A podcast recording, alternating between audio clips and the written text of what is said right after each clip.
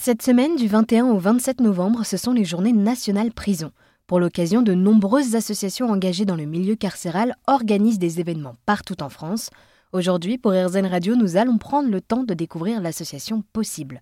Cette association lyonnaise œuvre pour des conditions de détention plus humaines. Et pour en parler avec moi, je suis avec Aurore Rapico, responsable du pôle sensibilisation et mobilisation, et Charlotte Camard, chargée de mission au pôle accompagnement. Bonjour à toutes les deux. Bonjour, bonjour. Eh bien, merci à toutes les deux d'être avec nous aujourd'hui. Et pour commencer, Aurore, est-ce que vous pourriez nous présenter l'association Possible, s'il vous plaît? Euh, donc en fait, ils ont fait un double constat, c'est que d'une part, on a une prison qui est utilisée comme une peine de référence en France, alors qu'elle va mobiliser de nombreux enjeux.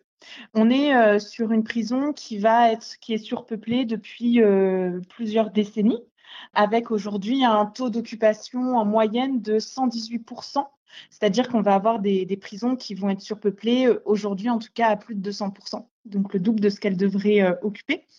On va avoir aussi euh, une prison qui ne va pas permettre de lutter contre la récidive efficacement. On est à plus de 6 détenus sur 10 qui récidivent dans les 5 ans suite à leur sortie de détention et s'ils ne sont pas accompagnés une prison également qui coûte cher à la société, environ 100 euros par personne détenue par journée de détention.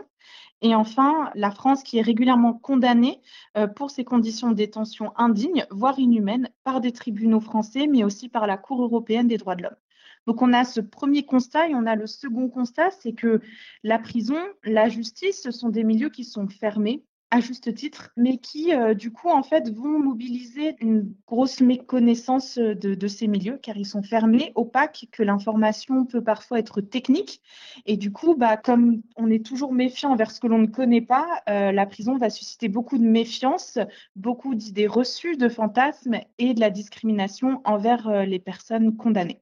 Donc de ce double constat, on s'est dit qu'en en fait, il était très important pour résoudre le défi carcéral en France c'était en fait de décloisonner la prison, c'était de la rendre accessible, de donner une information la plus juste possible en montrant toute sa complexité, mais aussi de montrer comment est-ce que nous, en tant que citoyens et citoyennes, on peut s'engager à notre niveau pour euh, faire changer les choses. Et donc aujourd'hui, l'association travaille euh, plutôt de manière indirecte avec l'idée, c'est que en faisant changer euh, les regards, en donnant envie d'agir et en accompagnant cette action, eh bien, on, pourra en fait faire changer les choses au niveau carcéral et créer notamment une société plus inclusive, plus apaisée euh, pour les personnes condamnées. Et c'est comme ça du coup qu'est née l'association Possible. Quelle est l'histoire de cette association?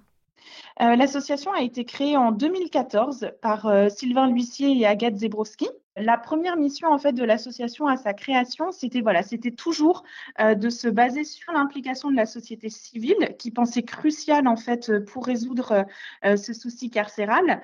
Et donc c'était de, le faire à travers une peine alternative qui existe aujourd'hui et qui repose beaucoup sur la société civile. C'est la peine de travail d'intérêt général. Donc pendant les premières années euh, de l'association, ils ont développé en fait cette connaissance sur euh, le travail d'intérêt général à travers des expérimentations, par exemple des parcours passerelles ou encore euh, le forum français du travail d'intérêt général où l'idée c'était d'aller à peu près dans toutes les grandes villes de France pour parler de cette peine alternative et de comment on peut la réaliser dans son entreprise, dans son association ou dans sa propre collectivité. Après ça, en 2018, on a eu euh, le gouvernement français qui a décidé euh, euh, de créer en fait l'agence du travail d'intérêt général et de l'insertion professionnelle, et donc qui a permis en fait de, reprendre et bah, de retravailler sur le, premier travail de possible. Et c'est comme ça que ensuite nous aujourd'hui, on a décidé de toujours garder euh, le fait de se dire que c'est la société civile qui a une partie des, clés pour résoudre ce souci carcéral. Et donc, on travaille toujours sur l'implication de la société civile, mais à travers d'autres actions et à travers un engagement euh, des citoyens et citoyennes beaucoup plus large. Et face à toutes les histoires que vous rencontrez chaque jour avec l'association Possible, comment est-ce que vous faites pour rester positif? Bah, je pense que je, peux répondre à cette question comme beaucoup d'acteurs euh, du social euh, vont répondre, c'est-à-dire qu'on s'accroche sur euh, les petites victoires, les victoires du quotidien aussi.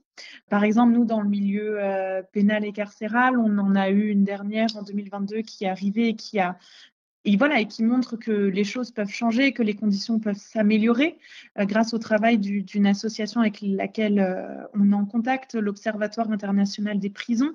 Euh, après un travail de, de 10 ans, à peu près, si je ne me trompe pas, on a vu se créer un contrat d'emploi pénitentiaire en prison. Alors, il faut savoir qu'en détention, on peut travailler et on peut être rémunéré pour ce travail. Et sauf qu'avant 2022, il n'y avait pas de contrat de travail comme il en existe partout ailleurs en France. Euh, donc, c'était un contrat un peu d'engagement qui était placé entre l'entreprise, l'administration pénitentiaire et la personne détenue. Et il n'avait pas le droit la majorité des droits auxquels on a droit, nous, euh, bah, personnes euh, en dehors des prisons. Donc, par exemple, pas le droit à un congé, à un arrêt maladie. ils ne cotisaient pas pour leur retraite. voilà. Et donc, aujourd'hui, grâce à, à, ce nouveau contrat, il y a des arrêts maladie, il y a le droit au congé maternité, ils peuvent cotiser. Il n'y a pas encore tous les mêmes droits, notamment au niveau euh, malheureusement du salaire où les personnes euh, détenues en fait sont encore moins bien rémunérées en moyenne qu'à l'extérieur. On à en moyenne un tiers du SMIC par heure travaillée, donc qui reste encore problématique.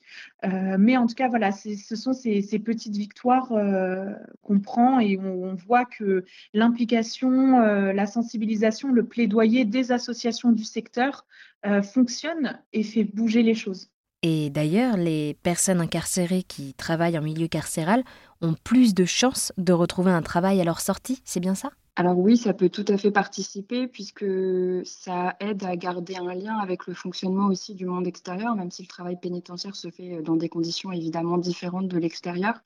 Euh, ça peut aussi permettre de gagner des compétences, des savoir-faire, euh, des savoir-être euh, classiques qu'on mobilise tous, tous les jours dans le cadre de notre travail.